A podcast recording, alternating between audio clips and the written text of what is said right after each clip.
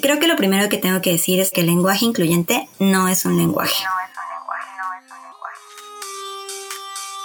Bienvenidos y bienvenidas a Por eso pregunto. En este episodio platiqué con mi amiga Carmen Faro sobre la labor de las y los lingüistas en México y la importancia del lenguaje inclusivo.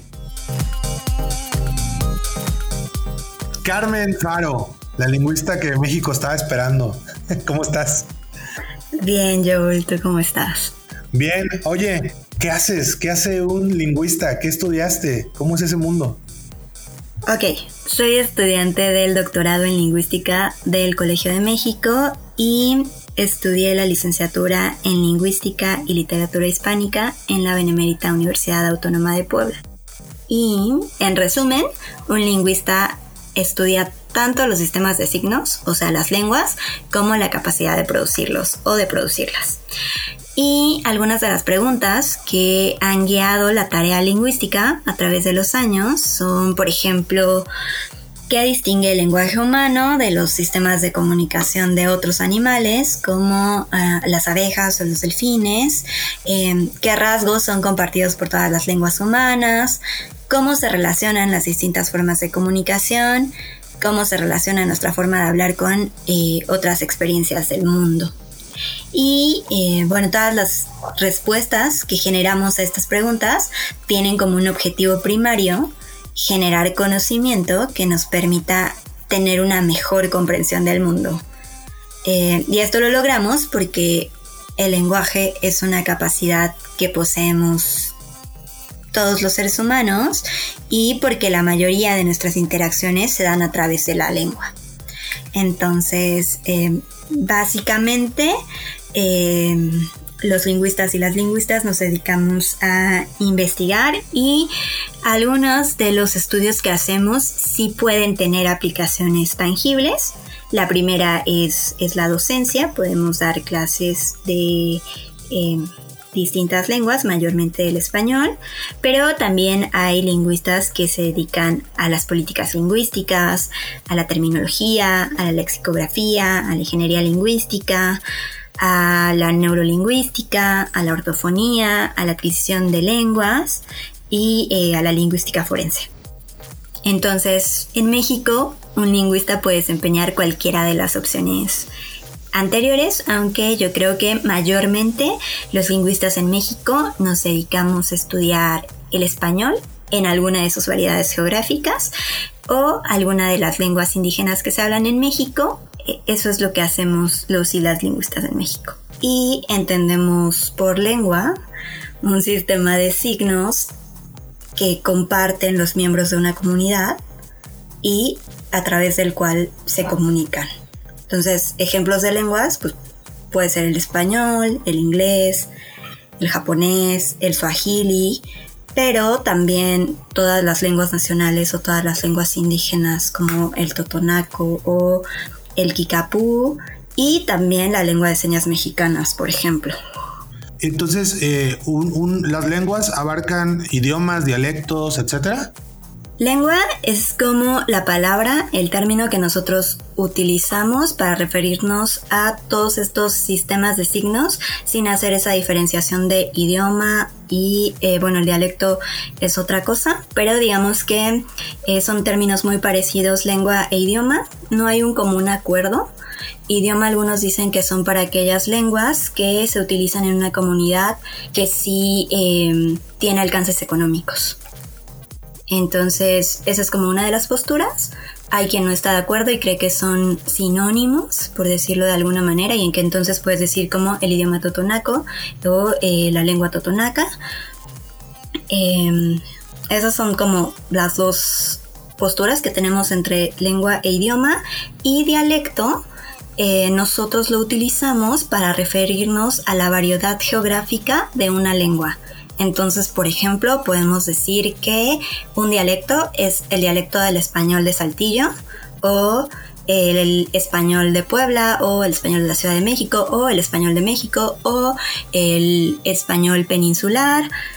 Entonces, más bien dialecto, nosotros em, lo utilizamos y lo guardamos y creo que todos y todas y todos eh, los lingüistas estamos de acuerdo en que, en que deberíamos dejar de utilizar dialecto para hablar de las lenguas nacionales o de las lenguas indígenas. Eso creo que ocurrió no estoy muy segura del dato, pero supongo que alrededor de los noventas, e incluso yo me acuerdo que en la tele te pasaban que las lenguas indígenas eran dialectos, pero eh, pues es, es un término erróneo y también de alguna manera creo que dialecto, la palabra, el término está relacionado siempre como o que tiene una carga discriminatoria, ¿no? Para esas lenguas, como si fueran lenguas de segunda o de un menor rango y no es así. Entonces, eh, por eso también como quería ser muy enfática y dar estos ejemplos. O sea, como sí, claro, las lenguas, el español, el inglés, el alemán, pero bueno, pues también todas las, lenguas indígenas. Que yo creo que es algo que lo tenemos eh, ya súper arraigado. Yo soy de un lugar muy, muy pequeño en Oaxaca y es muy común que digas, ah, esta persona sí habla dialecto y que ellos lo digan. Yo hablo dialecto, aunque tenga yo sé que encima, como esa capa con un poco de discriminación, también lo he escuchado, digo, pues obviamente desde el adoctrinamiento que se ha hecho en la televisión con, un poco de, orgullo, pero ahora que lo sé, pues eh, me pregunto, ¿cuál es la opción que, que tú crees que debamos utilizar? Pues yo creo que sí tenemos que llamarles lenguas porque no es que, bueno, por supuesto que son diferentes al español o al inglés, pero en realidad también son un sistema muy complejo de signos que tienen como todas las características para poder nombrar las lenguas. Entonces a mí me parece que eh, pues debemos decirles lenguas, ¿no? Entonces como la lengua náhuatl, eh, el, el, totonago que dije porque se habla en Puebla, pero también el soque, el mije, porque además también nosotros tenemos la concepción de que es una, una sola lengua, ¿no? pero en realidad eh, ni siquiera los y las lingüistas ni siquiera estamos seguros de que sean solamente una lengua, son eh, muy, pues sistemas diversos y ajenos a nosotros, a los que no hemos podido estudiar tanto como quisiéramos, yo creo por diversas cuestiones y entonces no los conocemos del todo, pero sí yo creo que, deberíamos darles o empezar a darles ese estatus que, por ejemplo, pues lo que tú dices, ¿no? Como incluso pues no lo, nos lo pasan en la tele y también en otros medios de comunicación y en el último censo del INEGI también eh, preguntaban si alguien hablaba un dialecto. Entonces yo estaba en casa con mi mamá cuando llegaron a hacer el censo y pues a propósito contesté que sí hablábamos un dialecto y que hablábamos el dialecto del español de Puebla, ¿no? Que es como nosotros lo entendemos. Y eh, pues obviamente el, encuestador me hizo la precisión de que no se referían a eso, sino a una lengua indígena. Y entonces pues ya les dije que, que más bien entonces habría que preguntar si hablábamos una lengua indígena y no un dialecto. Haber salido muy confundido de esa encuesta. Sí, porque además también pues él ni la debe ni la teme, ¿no? O sea, seguramente que él estaba haciendo la pregunta como venía en su cuestionario. Ya después también lo platiqué por ahí y me dijeron que, que no venía así en el cuestionario. Entonces, quién sabe, pero ah, creo que, que, poco a poco podemos eh, pues ir cambiando esa denominación hacia las lenguas nacionales. Pues está bien padre, porque en una de esas aprende, claro que también está la otra opción que te diga, caes mal, amiga, pero digo, sí, ¿no? Qué pesada. Exacto. Yo considero que de, de, entonces el español de Puebla aprendí frases como ahora ya y no sé, ya se me están olvidando algunas porque ahora estoy aprendiendo el de Saltillo. Sí, hay una que yo nunca la he escuchado, pero dicen que es muy, muy del español de Puebla, que es chido, varil y coqueto. y que con esa te despides, pero no, no es parte de, mi dialecto, no es parte de las frases que yo utilizo como todos los días.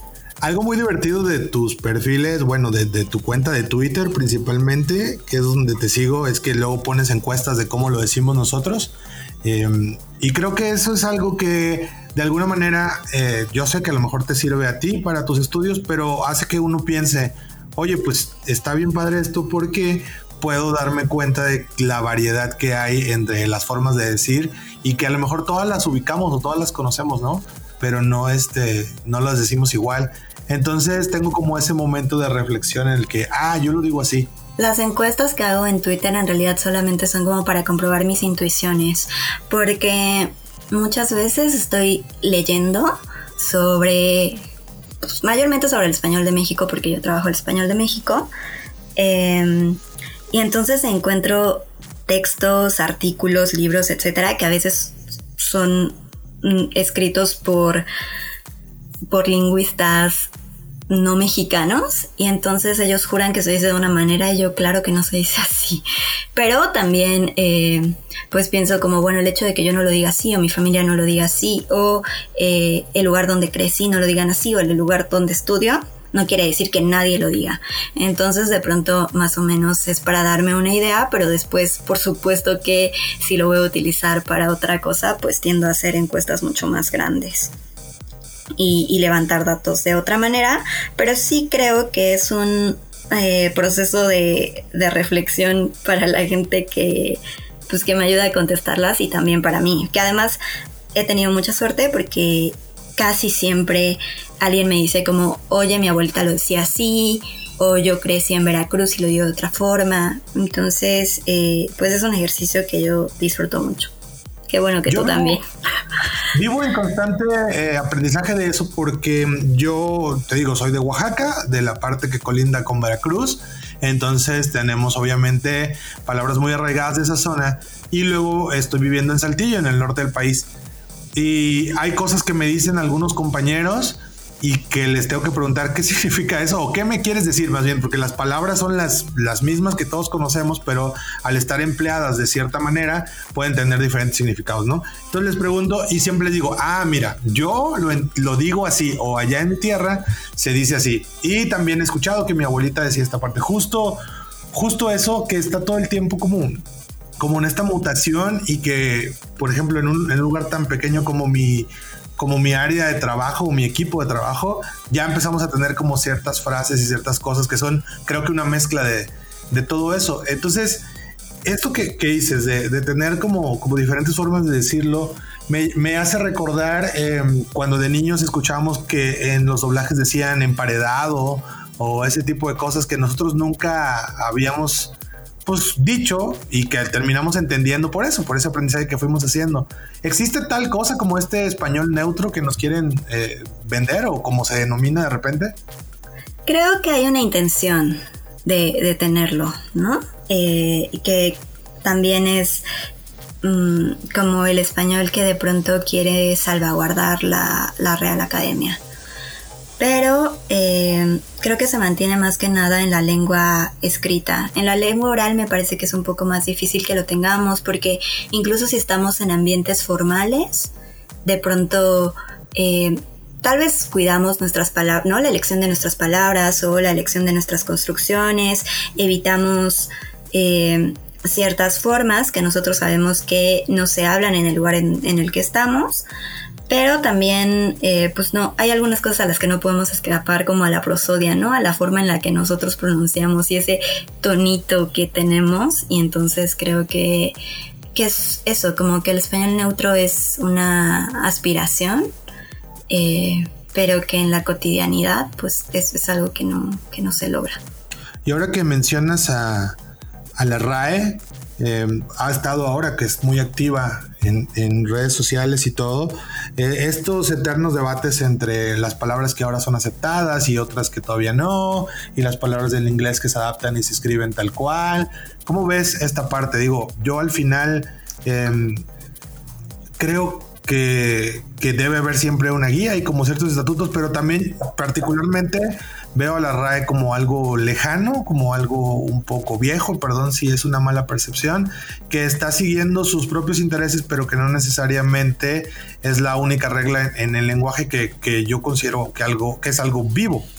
Sí, la academia sí dicta algunas pautas y algunas normas, porque la concepción que tiene del español es justo esa, ¿no? Normativa. Y entonces establece ciertas reglas de, distinto tipo, como las ortográficas, las gramáticas, y también da ciertas pautas porque tiene un diccionario. Y entonces también se tiene la, concepción errónea de que, por ejemplo, cualquier palabra que no esté en el diccionario o que no esté definida como tú crees eh, o como tú la utilizas, entonces no vale, ¿no? Y eso es erróneo. Más bien, pues la Real Academia Española fue fundada en el 18, en el siglo XVIII. Entonces, bueno, sí es una academia que ya tiene muchos años. Es cierto que su misión era, en un principio su misión era velar porque los cambios que experimentaba el español en esta adaptación constante eh, no quebraran la, unidad que, que buscaba, ¿no? Entonces, digamos que esa es su misión y por eso es que de pronto eh, se dedica a normativizar el uso que tenemos de la lengua. Pero también hay que tener en cuenta que en un principio se creó para legislar la escritura. ¿No? Entonces como esta regla sea más hacia la escritura que hacia el habla. Entonces, creo que por eso de pronto nos da esa impresión de que pues de que es una institución lejana para nosotros.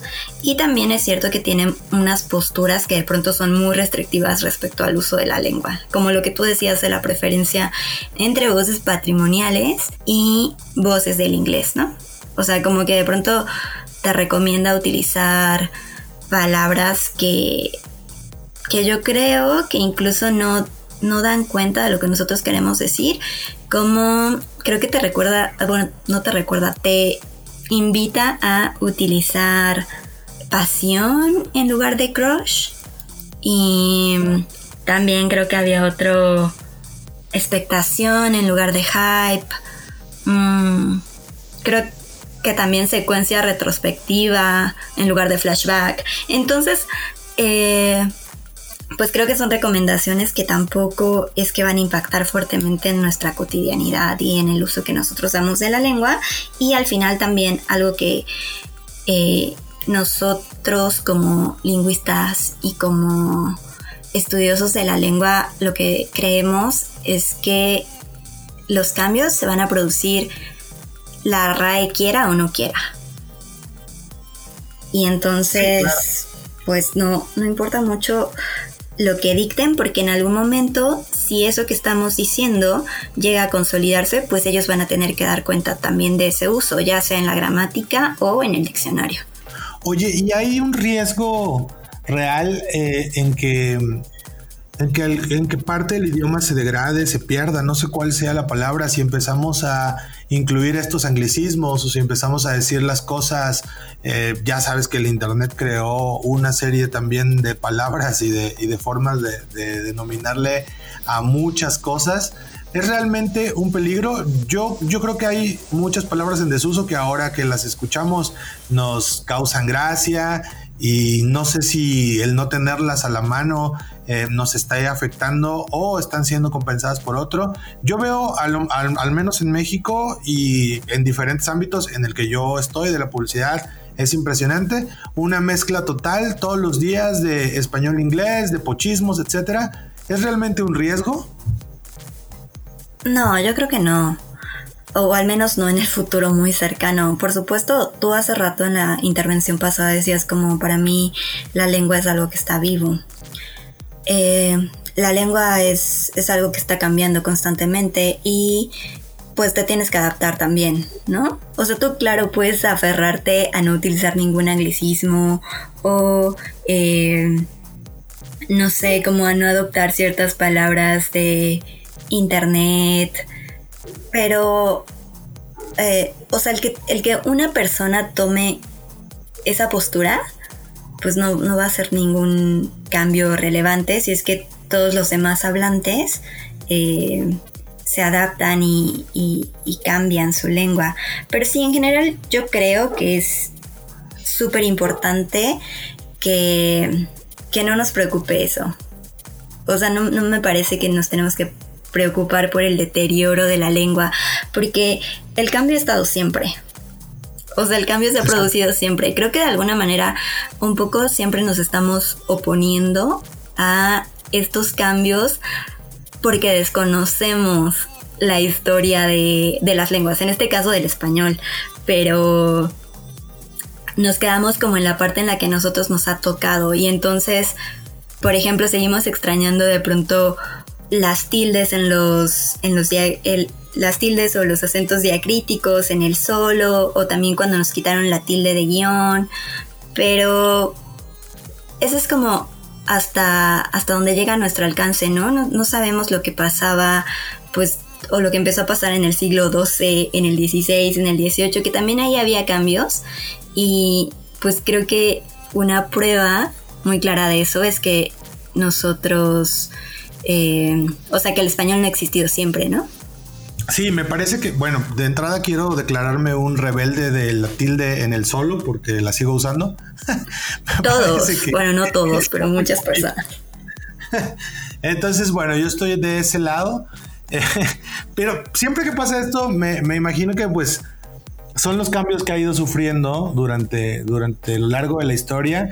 Y cuando hay este tipo de cambios y alguien se pone muy necio, siempre me, me, gusta darle el ejemplo de, la escritura y, decirle, güey, seguramente cuando escribían en piedra y alguien eh, llegó con un pergamino, dijo, no, es que cómo vamos a escribir sobre la piel de un cordero, tiene que ser aquí en la piedra y seguro pasó con el papiro y todo. Y es una discusión que tengo mucho pues, con amigos porque yo me pasé completamente a leer en Kindle y me dicen que el libro, que la textura de las hojas, que se huelen. Y yo lo entiendo, está muy padre y es muy romántico, pero de verdad no pasa nada. Se va a volver digital en algún punto y eso yo creo que no lo vamos a poder evitar. ¿O tú qué piensas?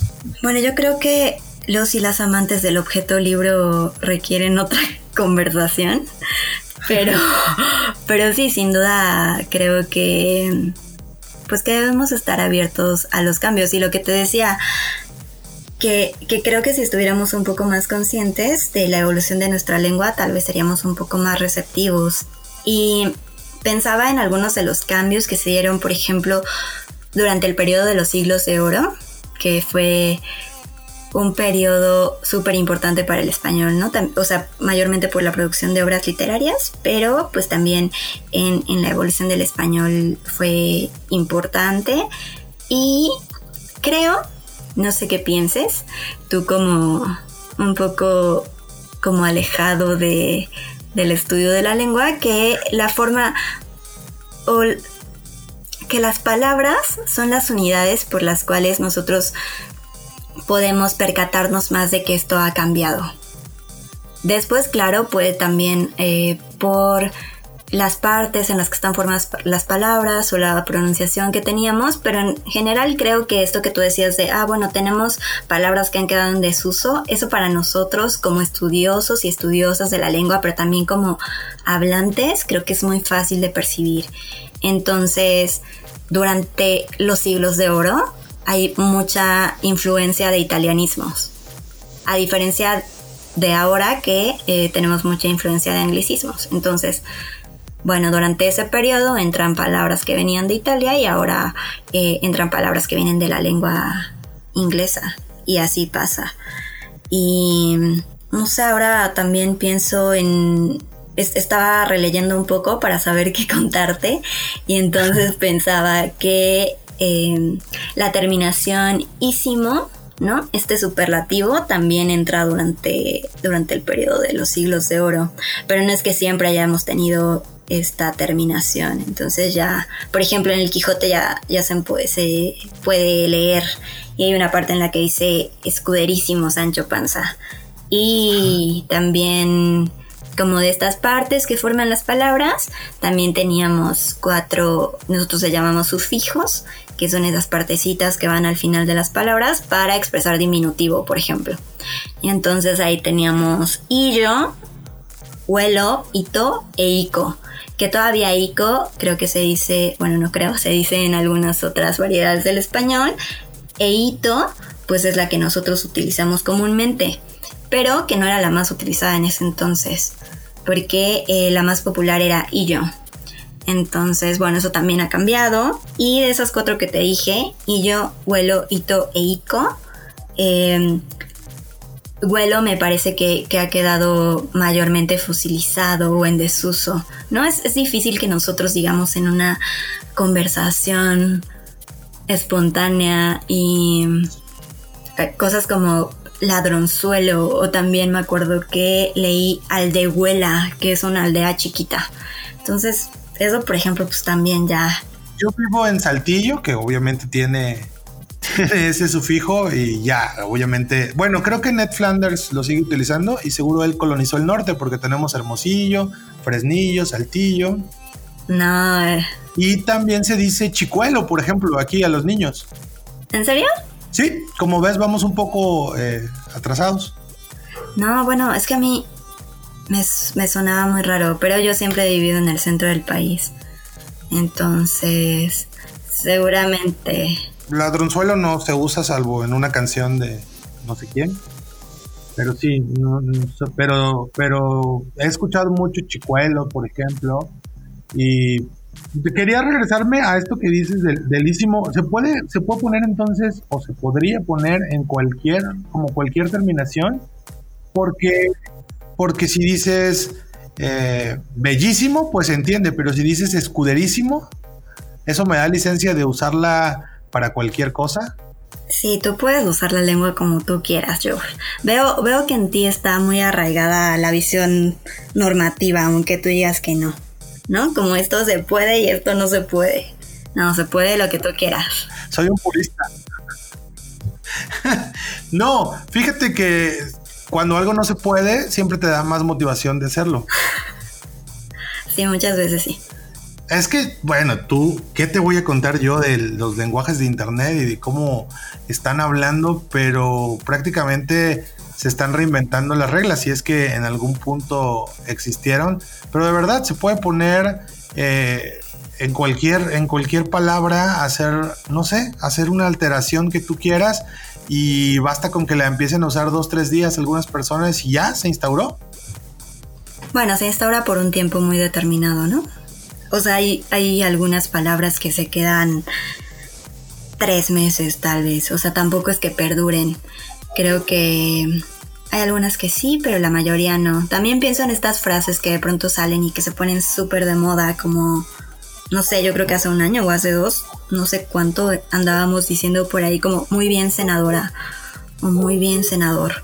Y, y de pronto pues ya, ¿no? Nadie, nadie más la usa. Pero ahora eh, tu pregunta era que si la podíamos poner a cualquier palabra, la respuesta es no. La respuesta es no, porque aunque yo te estoy diciendo que puedes utilizar la lengua como tú quieras, sí hay reglas que no son las de la RAE, sino más bien que son las de la lengua y que tienen todas las lenguas, que te indican que hay algunas cosas que sí las podemos decir eh, junto con otras, pero otras no. Entonces yo te puse el ejemplo de escuderísimo, ok, eso se puede decir. También puedo decir, por ejemplo, padrísimo, grandísimo, pero ese ísimo no lo podemos pegar a ningún verbo, por ejemplo, ¿no? Ah, eso es un poco confuso el discurso, irónicamente. ¿Por qué? ¿Por qué crees que...? O sea, no se puede decir te quierísimo. Bueno, sí se puede decir. No había pensado en, en ese uso. Pero sí, yo podría decir te quierísimo. Bueno, tal vez ahora ya no, pero seguro que en mis años de la prepa sí. Pero, eh, digo, mayormente este superlativo se usa para adjetivos.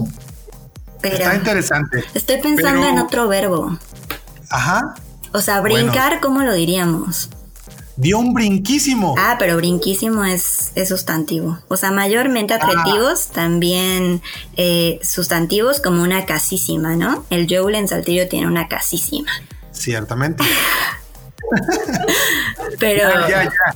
No, es que a mí me tendrías que, explicar qué es un verbo, el sujeto y predicado. O sea, creo que esta, conversación sería demasiado larga. Pero ya, ya entendí el punto. Oye. Es muy importante. Sí, es que creo que, que, que de pronto te dije como, bueno, los lingüistas y las lingüistas estudiamos aspectos relacionados a una lengua y la capacidad de producirla y ya. Pero eh, pensaba que no te dije que, por ejemplo, pues como, como todas las ciencias y, y también yo creo que como todos los oficios, cada quien se especializa en algo, ¿no? O sea, no, no todo el mundo sabe todo.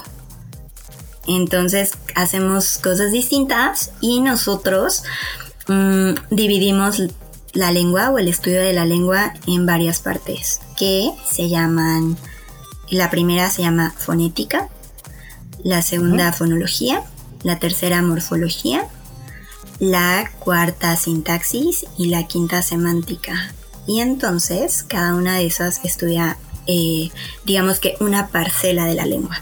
Entonces ahorita de lo que nosotros platicábamos, que son esas terminaciones, se encarga por ejemplo la morfología, que nos dice qué significan esas palabras y cómo es que significan eso.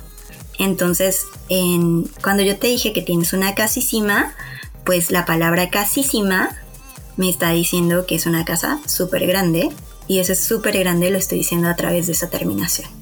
Ok, y si dices súper grande haciendo énfasis en la U, es súper fresa, chilango, poblano, ¿no? Súper fresa, chilango, poblano, que yo juré que iba a intentar bajarle a mi freses. Y, estoy fracasando. También mi mamá me dijo, por favor no hables fresa. Y yo, no te puedo prometer eso. Señora, quiero dejar constancia de que a media hora de llevar la charla no lo ha logrado, Carlos. No lo he logrado. Pero sí hablo fresa, pero no soy fresa. Eso es lo peor. o lo mejor. Bueno, entonces si hicimos una, eh, si decimos una casísima, eh, no sé de dónde viene eso. Si decimos una super casa, es fresa. En mi cuenqueño diríamos tronca casa. ¿En serio? Sí. ¿Tronca casa? tiene, tronca de casa, ajá, así diríamos. Como el tronco, como decir sendo antes. Sendo caserón, nosotros decíamos tronco de casa. Oye, pero a ver, quiero que me digas si tengo que decir tronco de casa o tronco casa, porque la primera dijiste tronco casa sin el D. No, si dices tronca casa, eh, se puede porque es femenino y ya con eso. Ok. Pero creo que quedas corto, tendrías que decir tronca casota. Ok. Estoy tratando de regresar. Tronca casota. Pero si es tronco, es como en el ajedrez, vale menos. Entonces es tronco de casa. Digo, eso desde mi, desde mi aprendizaje en, hablar este, cuenqueño, ¿verdad? Pero sí, así más o menos se utiliza. No hay mejor especialista de la lengua que, el nativo hablante. Entonces, tú eres el experto. Y como lo hacemos sin pensarlo, más bien tengo que regresarme y decir, a ver, ¿cómo dirías esto, no? Sí. En, en, en cuenqueño, en tuxtepecano, no sé cómo, cómo se llame. Hijo, creo que está muy divertido esto. No sé qué tanto vaya a ser de utilidad a la gente porque puede ser confuso. Eh, a mí de repente, por eso me gusta preguntar porque de verdad eh, una, una pregunta te lleva a otra y, termino como estoy tomando mis notas y todo. Pero seguramente ahora te voy a estar molestando cuando tenga alguna duda de cómo, no sé, no, de cómo decirlo porque ya me diste total libertad y la RAE está de testigo pero sí de pues algunas curiosidades que vayan surgiendo. Por ejemplo, eh, esto que tocamos hace, hace ratito de cómo se ponen de moda, como dices, a veces algunas semanas, y a veces empiezan a usar términos que, que nunca había escuchado y de repente están puestos. Por ejemplo, la teoría de la cancelación. La primera vez que leí en Twitter que querían cancelar a alguien, la verdad es que no tenía mucha idea de a qué se referían hasta que, bueno, ya se hizo muy común. Pero, ¿eso sucede a menudo? ¿Cómo ves eso? Bueno, yo creo que esto es parte de lo que nosotros platicábamos sobre que la lengua cambia, ¿no? O sea, a mí me parece que, em, que tal vez una respuesta, aunque no lo he estudiado y entonces tampoco lo puedo afirmar, creo que tiene mucho que ver las redes sociales, sí, pero también como ciertas personas que pueden crear o proponer alguna palabra o algún significado especial de la palabra porque nosotros ya teníamos cancelar y entonces nada más se propuso, como otro significado. Mm, y creo que puede venir o pueden influir mucho los líderes lingüísticos. O sea, si cancelar lo uso yo en Twitter, creo que no habría... Eh, Mm, no habría garantía de que se extendiera, pero tal vez si de pronto lo dice alguien como Maluma pues tiene muchas más posibilidades de que sí llegue a permear, al menos por cierto tiempo, eh, pues nuestra, que, llegue a ser parte de nuestro vocabulario eh, común. Eh, ¿Qué se considera un, líder lingüístico? ¿Alguien con alcance que pueda influir? Sí, alguien que tenga cierta posición por diferentes motivos, o sea, puede ser, por ejemplo, un político o un artista, y en este caso, y en nuestros tiempos, yo creo que un influencer, sin duda. Que esto me hace tener eh, un, ¿cómo se dice? Flashback, retrospectiva en el tiempo. ah. Retroceso. Bueno, esto me hace tener un flashback a mi generación que aprendimos palabras de Adal Ramones, ¿no? Ahora me avergüenzo y pido disculpas, pero sin duda puso, puso en uso un montón de frases. Yo creo que, que Adal Ramones fue sin duda un gran líder lingüístico. Sí. Y seguro más atrás y así, y obviamente todos de la televisión. Qué vergüenza. Sí. Pero bueno, al final sí, sí tienes razón. Digo, hay políticos que han puesto frases o ciertas palabras o ciertas incluso mal utilizadas, pero ya entendí esa parte. Otra de las cosas que me llama la atención de, lo que tú utilizas y de, tu perfil es la parte de la fraseología. ¿En qué se diferencia con todo lo que hemos estado platicando? Ok, si yo digamos que ese es mi, mi tema de estudio, las frases del español de México y la fraseología es una subdisciplina lingüística en la que nos dedicamos a estudiar lo que en la en la vida diaria conocemos como frases. Entonces, yo estudio eso, me parece que son unidades lingüísticas interesantes porque se comportan algunas como si fueran palabras simples. Entonces, eh, pues su estudio se puede dividir o lo dividimos en, igual como en varias parcelas y identificamos distintas unidades que tienen distintas características. Y entre esas en las que hay pleno acuerdo es algo a lo que le llamamos locuciones que eh, son las que yo estudio y em, ejemplos son como caer el 20 o por si las flies y ¿Vas a decir algo? No, me dio mucha risa por si las flies, porque sí le he utilizado. Sí, bueno, por si las moscas, por si las flies. No sé, en tu en tu nuevo lugar, ¿cómo, cómo dicen o si lo dicen en Saltillo? Por si las moscas decimos, eh, no vaya a ser, por si acaso, este... No, creo que sí decimos... No, ya, vamos a odiar, se dice just in case. Just in case. Sí, ya vi. Ya vi que, que lo suyo... Y puedes perfectamente escribirlo en un mail y decir, pásame también ese archivo JIC. Ah, sí, sí, sin duda, eso también es parte como de, de la lengua y del legado que nos ha dejado Internet, ¿no? Sí. Oye, pero te super interrumpí en algo que estaba bien padre, lo de las frases. Sí, te decía que yo estudio esto y que hacemos como distintas categorías. Entonces es la primera, locuciones, como hace rato estaba trabajando con picar piedra, cuando alguien dice picar piedra, em, tenemos también otra categoría que llamamos paremias, ¿no? que aquí incluyen por ejemplo los refranes y hay otra categoría que se llama fórmulas rutinarias y que eh, se refiere a estas frases que pertenecen a una situación comunicativa muy específica como las formas de saludo o de despedida o de cortesía. Y todas estas em, comparten varias características. La primera es que están formadas por más de una palabra gráfica, ¿no? A partir de dos o más. Em, la segunda es que mantienen sus elementos fijos. Eh, algunas aceptan sustituciones, pero es, raro que pase y en la mayoría de los casos si tú cambias el orden o un elemento o pones una palabra gráfica de más o quitas una, entonces se pierde el significado de esa unidad. Y la otra es que em, su significado no se desprende de la suma de los significados de cada palabra gráfica que las forma, como... Eh, justo por si las flies o por si las moscas mm, el resultado que es por si acaso, por si las dudas, just in case, eh, no lo obtienes del el significado de por si las y flies. Ah, ok. Esto está súper interesante y utilicé el súper a propósito. Yo creo que te van a tener que ir a preguntar más a detalle porque veo que es bastante extenso. Sí, es extenso y además, eh, como es lo que más he estudiado, creo que de pronto me extiendo. Pero sí, cualquier duda pueden venir. Y al principio decías como que, quién era y también mi video de Twitter creo que, que, lo refleja bien, ¿no? Como si soy, soy la fraseóloga que México no está esperando. Yo creo que sí la está esperando y la parte que me toca a mí de echarte porras, este, propongo que cambiemos y quitemos esa palabra. Pero algo que, me, que dijiste ahorita sobre las, las locuciones, cuando escucho locuciones no puedo evitar pensar en las locuciones latinas, ¿no? Ad hoc, eh, ad nauseum, no sé.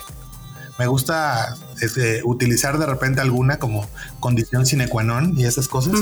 Pero bueno, esas son algunas que traemos aquí y que solo utilizar para pantallar de repente. Pero entonces, ¿cuáles son las locuciones estas? O sea, ¿cómo, cómo esto se puede volver algo así como una locución latina? Las cosas como, como que dicen en el barrio, como qué pasó con qué también y así.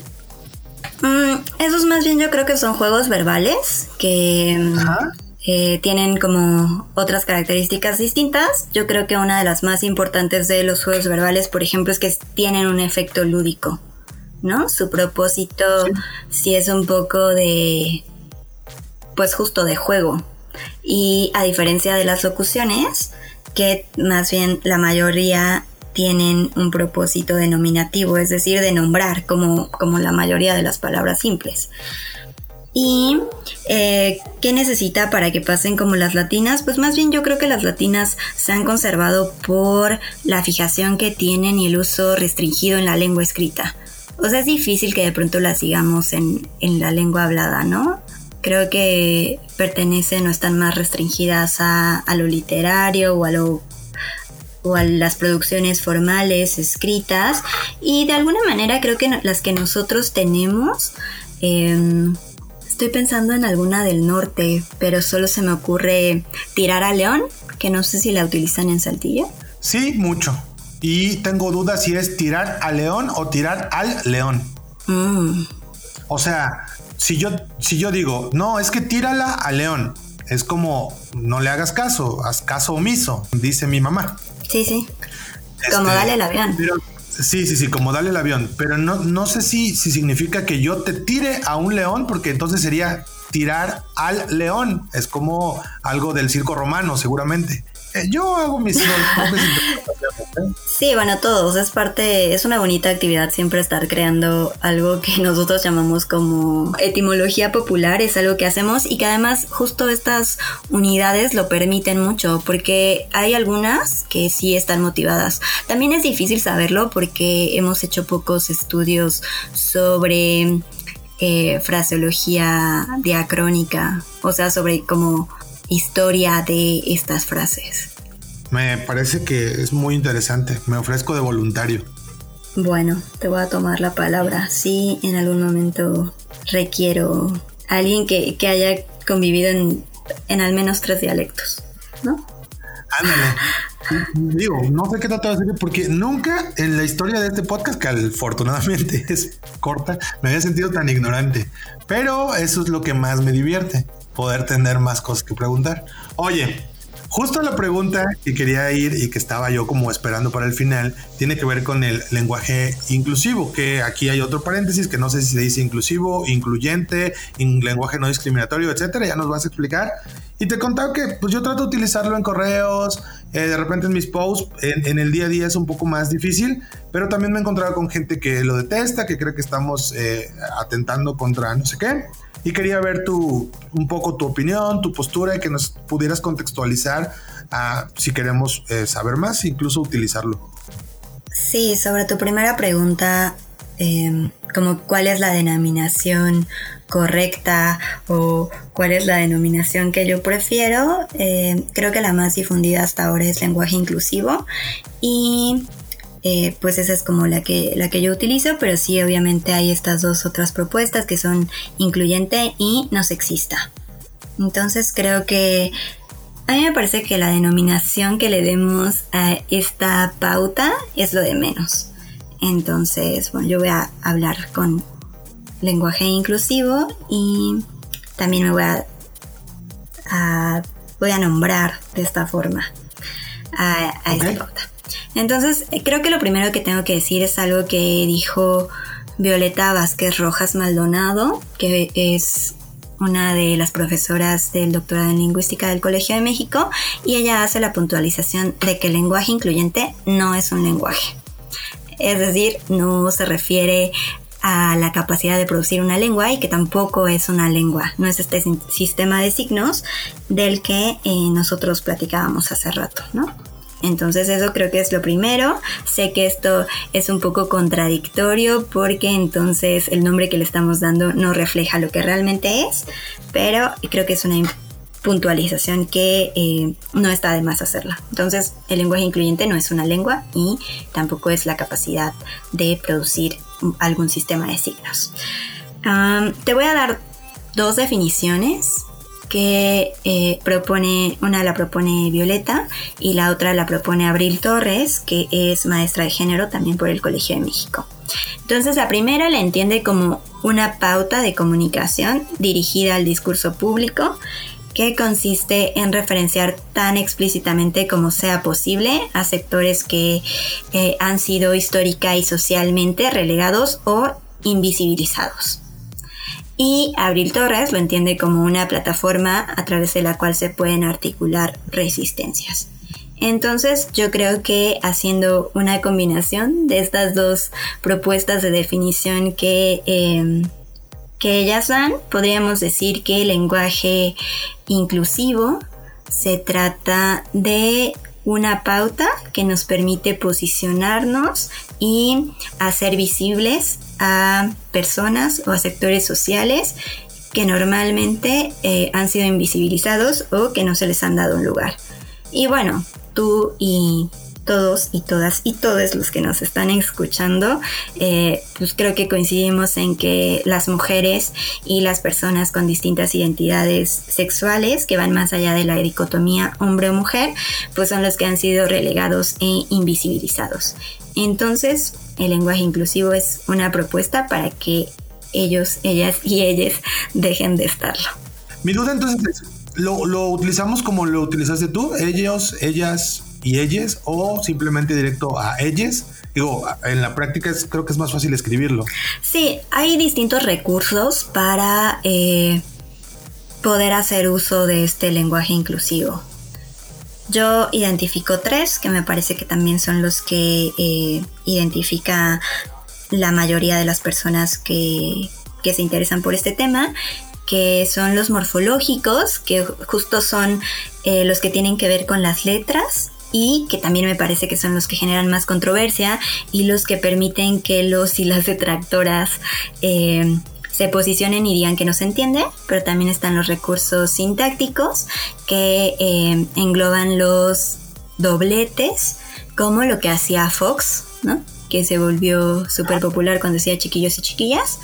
Y también hay eh, recursos léxicos, que quiere decir que sustituyes una palabra por otra. Entonces tal vez en lugar de decir eh, el hombre creó la democracia, pues pues en lugar de decir el hombre como la humanidad o la humanidad dio origen a la democracia en Grecia o algo así. Ya entiendo. No es solo cambiar y poner una E, o sea, tenemos que poner atención en este tipo de cosas. Bueno, son estas propuestas que hay, o sea, son como los recursos o los mecanismos que al menos hasta ahora tenemos, que son estos de utilizar sí una letra como la que tú dices E, que también puede ser una grafía, eh, que, no tiene un correspondiente sonoro como la arroba o la X. Eso puede ser uno. Sí. Y... Yo había propuesto la I porque además de inclusiva es tierna, pero no tuve eco. Bueno, tal vez es que no has encontrado a la persona adecuada porque un amigo del doctorado también la propuso. Y él cree que también eh, funciona mucho mejor, que es más amable con el oyente. Sí, sí, sí. A lo mejor el todes puede caer mal a ciertos, pero si dices todis, a nadie le caes mal. No sé si a nadie, pero él también... seguramente a muchos. Él también decía que era una buena propuesta. O sea, él se preguntaba, bueno, como ¿Y quién determinó que la E iba a ser nuestro recurso o la vocal que iba a sustituir la A y la O, que son las que tenemos para hablar de los referentes humanos en la lengua? A mí, en, cuanto a visualmente, eh, no sé si te va a decir grafológicamente, seguramente no, pero visualmente me gusta la X, pero a la hora de pronunciarlo tengo un problema.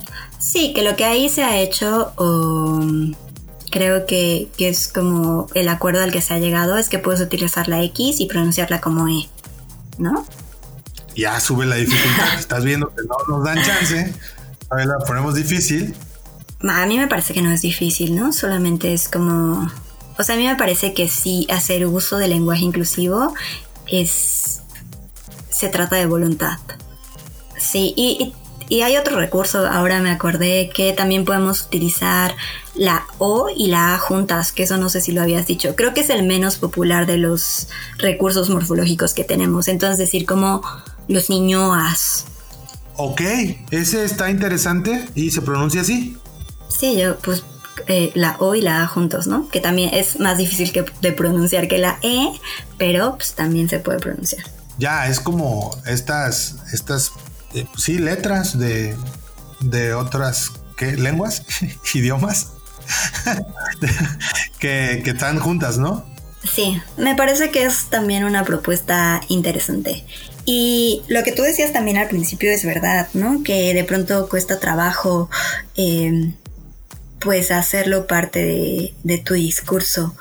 Y yo, quien sea que lo esté escuchando, se va a dar cuenta que de pronto mis ejemplos son como a la mitad, que van a la mitad, porque digo los niñoas, ¿no? En lugar de loas niñoas, que es más difícil de producir. Pero me parece que también con que esté en alguna parte de eh, nuestras estructuras, pues da, da la idea de la visibilidad y de esta voluntad de visibilizar a sectores que, pues que de pronto no, a los que no les hemos dado su lugar y a los que ignoramos cotidianamente, ¿no? Sí, ¿en qué, ¿en qué punto es más importante utilizarlo? Porque sistemáticamente hemos aprendido a hablar de una forma y aunque queramos decir, los mexicanos debemos de empezar a tener un lenguaje inclusivo, ya dijimos los mexicanos, ¿no? Y no nos damos cuenta. Pero ¿en qué momentos o en qué puntos consideras tú más importante utilizarlo? A mí me parece que si eres una figura pública, es importante que lo utilices. O sea, creo que por supuesto que también si lo haces en los como en los sectores individuales o un poco más en corto, es muy valioso. Apenas leía a, a una amiga que decía que en las en las exposiciones de sus clases de pronto ya lo estaban diciendo, ¿no? Entonces me parece que es valioso, pero me parece que es más importante que si alguien quiere posicionarse y es una figura pública, pues podría usarlo. Y tampoco es que nadie lo... O sea, que nadie lo haya hecho, ¿no? Pienso en, en Alberto Fernández, el presidente de Argentina, que creo que, por ejemplo, redacta así sus tweets.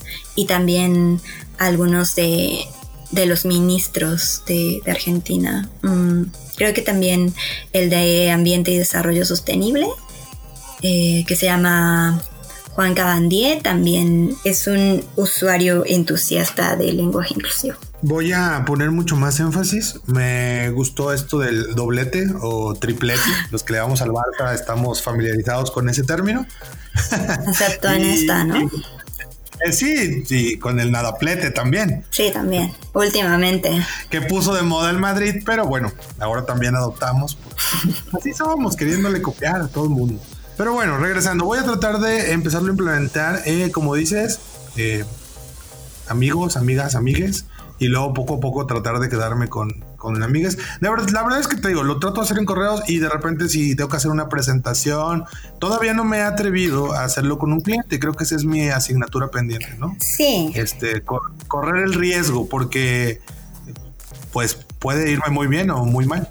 Bueno, alguien, alguien tiene que empezar y también creo que hay en algunos sectores en los que ya eh, es una discusión superada. O sea, a mí me parece que en los sectores académicos, por ejemplo, em, los correos que a veces recibimos y si hay este desdoblamiento, o sea, si es como alumnos y alumnas, o también me parece que los correos que nos llegan de CONACIT también utilizan el desdoblamiento y entonces pues a mí me, parece que está bien y que hay sectores que, pues, que también lo podrían ir implementando y yo sí creo que es una cosa de práctica. O sea, yo de pronto le empezaba a decir aquí en la casa y hablaba sobre mis amigues, ¿no? O sea, tampoco es necesario que yo todo el tiempo esté diciendo mis amigos, mis amigas y mis amigues, sino de pronto yo decía, bueno, mis amigues y, y de pronto mi mamá también lo empezó a usar. Así como todes. Entonces creo que es cuestión de práctica. Yo no lo domino, pero sí tengo amigas que se han vuelto muy, muy buenas y ya no se les va absolutamente ninguna, ¿no? Entonces, pues creo que es cosa de que lo utilicemos siempre que eh, nos queramos posicionar de esta manera. Oye, ¿y no crees que, sin que eso sea necesariamente bueno o malo, que está demasiado eh, pegado o demasiado identificado con el movimiento feminista? Mm, me parece que sí está identificado con el movimiento feminista, pero, o sea, tampoco me parece malo que esté identificado con el movimiento feminista. Porque... A mí tampoco me, a mí tampoco me parece malo porque es de los movimientos que están logrando eh, una visibilización bien interesante y además pagando las consecuencias en muchos de los casos de ello. Pero también creo que, y es una percepción tal vez mía, desde mi posición de género y todo, que algunos de los detractores eh, lo rechazan por default, por justo, ¿cuál es la palabra? Por justo asociarlo con el movimiento feminista? Bueno, yo creo que el movimiento feminista está mal visto por varios sectores de la población, ¿no? Y entonces, claro que de ahí pueden em, agarrarse para no utilizarlo, pero me parece también que pues una parte importante de las que han empezado esta lucha pues son somos justo las feministas. Entonces, me parece que el hecho de que se relacione con el movimiento feminista nos da pues, nos da un poco de, ventaja, ¿no? Cualquiera que se identifique creo que va a intentar utilizarlo. Es que me parece que los detractores de pronto es difícil que tú los hagas cambiar de opinión. También pensaba en estos motivos que nos dan y creo que el principal uh, pero tú, tú puedes decirme si crees que es otro distinto, es que de pronto dicen que estamos como acabando con la elegancia de la lengua. Creo que ese es uno y el otro es que no se entiende. ¿No? Entonces cuando hablan del primero de, ay no, estamos destrozando la lengua y estamos acabando con el español y etcétera, me parece que no estamos conscientes de eh, pues otros usos que también van en contra de lo preestablecido por eh, la academia o de lo que dicta, y estoy entrecomillando, el buen español. Eh, y yo siempre pongo un ejemplo de eh, cuando alguien de pronto dice habemos, ¿no? Y voy a poner, voy a decir que alguien puede haber, alguien puede decir habemos cinco aficionados al Necaxa en Saltillo. ¿No? no, no, no. Bueno, 15, 50 mil. Somos cuatro y excelentes personas todos. Sí, creo. Y nosotros, como hablantes, decimos, habemos cinco aficionados y nadie salta, ¿no? O sea, nadie dice como, no, no, no, no, no, no, no, estás destruyendo al español. Y en realidad como eh, pues el verbo haber, o sea, visto como desde la gramática es un verbo impersonal, lo que quiere decir que solamente se conjuga en tercera persona de singular y que entonces deberíamos de decir hay cinco aficionados al Necaxa en Saltillo, ¿no? Y, que en caso de que nosotros nos quisiéramos incluir en esos cinco aficionados, deberíamos de decir, somos cinco aficionados al Necaxa en Saltillo, pero desde la gramática, desde esta visión normativa de la lengua, el habemos, pues también está acabando con, con la lengua y la está deteriorando y ahí nadie salta. Y me parece que sí, claro, este uso no está vinculado con ningún movimiento que de por sí ya comparte muchos detractores, pero eh, pues me parece que como este otros ejemplos y que de alguna manera así podemos em, pues responder a esta acusación de que eh, utilizar la E, utilizar la X va a acabar con, el español, ¿no? Hay muchos otros usos que también se están constantemente eh, utilizando y que violan lo prescriptivo y lo que dicta la academia y, pues que, en realidad no, no, le ha hecho ningún mal tampoco al español. La, verdad es que quien, quien utilice ese argumento debería tener un, pues, uso, ¿cómo podríamos decirlo?, intachable del español, pero creo que eso no es posible por justo lo que estamos diciendo, ¿no? Es una lengua viva, está en constante cambio, evolución, construcción. Entonces creo que es un argumento que a sí mismo se puede ir descartando. Y la verdad es que las personas que a mí me ha tocado ver que utilizan ese argumento, son personas que suelen escribir y hablar eh, pues bastante mal. Y podemos ir a lo básico como faltas de ortografía y todo, ¿no? Me una vez hice un experimento de corregir la ortografía en los posts de todos los que estaban hablando, eh, pues diciendo que justo este, este argumento, ¿no? Y, tuve eh, pues mucho trabajo durante ese día corrigiendo algunos de sus posts hasta que me bloquearon y bueno, ya. Pero lo otro que dices me parece también súper interesante porque si, si su argumento es que no se entiende, ¿cuál es, ¿cuál es la opción o la defensa ahí? Bueno, a mí me parece que pues que sí se entiende, ¿no? Y justo porque se entiende es que ellos están reaccionando. No sí se entiende. No, o sea, es que me, o sea, me parece que dicen no se entiende, pero tampoco es que ellos den argumentos. Y lo que creo es que si responden, eh, es que estoy tratando de decirlo con otras palabras y de argumentarlo mejor, pero me parece que si están respondiendo es porque están entendiendo lo que queremos decir. No, sí, y hay, hay muchas, eh, también no, no sé cómo decirlo de manera teórica, pero leemos imágenes en muchos de los casos, ¿no? Y hay muchos experimentos en internet en que quitas palabras, eh, las repites, lo que tú quieras hacerle y terminas entendiendo. Esto que... O que cambias por números. Exactamente. Y esto, esta capacidad de tu cerebro de llenar esos espacios, esto que en diseño llamamos supremacía de la imagen en, muchos de los ejercicios, etcétera. Entonces, no es que no se entienda, pero ¿hay forma de que sea más claro?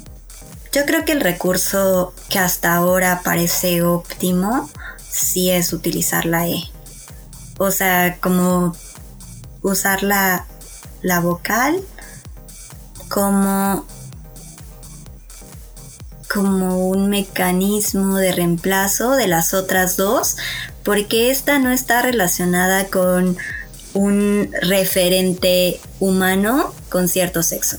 O sea, me parece que sí es simple, es práctica, es económica y, y que, o sea, económica porque también otro de los argumentos que dan los y las detractoras del lenguaje inclusivo es que el lenguaje em, es, muy poco económico, como que tardas mucho en decirlo y que interrumpe em, tu discurso cuando hacemos, por ejemplo, el desdoblamiento, ¿no? Que es difícil estar diciendo como los y las miembros del jurado, algunos y algunas de los primeros y primeras, egresados y egresadas, listos y listas. Eso sí es cansado y entonces a comparación de la E, pues me parece que este es un recurso muy económico. Entonces hasta ahora creo que de todos los que poseemos, esta es como la mejor opción. ¿Y cómo logramos que esa inclusión a la que queremos eh, pues apostar o hacia la que queremos eh, llegar pueda, pueda permear también en casos como, como los lenguajes de señas o como otro tipo de lenguas en nuestro país, etcétera? No me gustaría hablar mucho de esto porque en realidad yo no estudio ninguna otra lengua nacional, eh, ni tampoco la lengua de señas mexicana, pero me parece que cada lengua tiene recursos distintos. O sea, nosotros en el español tenemos esta discusión y me parece que eh, está fundamentada sobre todo en que solamente tenemos dos géneros gramaticales que son justo masculino y femenino que eh, pues digamos que están relacionados a, a referentes humanos y que dan cuenta de pronto también del sexo de esos referentes.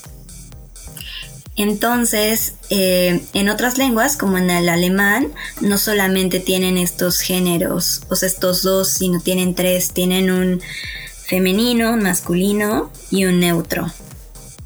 Entonces ahí ya se diversifica un poco más y yo desconozco sobre lenguas nacionales, pero son, son complejas, son muy distintas al español y entonces me parece que tal vez exista una opción en la que ellos puedan tener algún recurso, ya sea como una terminación, una letra, una palabra que incluya, por ejemplo, a todos y todas y todes los miembros de una comunidad. O sea, nosotros en el español sufrimos porque solamente tenemos estos dos como eh, niño y niña.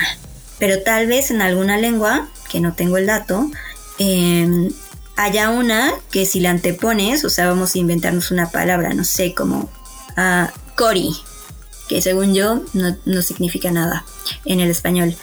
Si cori nosotros lo pusiéramos antes de niño, tal vez con eso en alguna lengua podríamos lograr que eh, ya nos, o sea, que no se leyera cori niño, sino que el significado de eso fuera eh, todos los niños y las niñas y los niñes.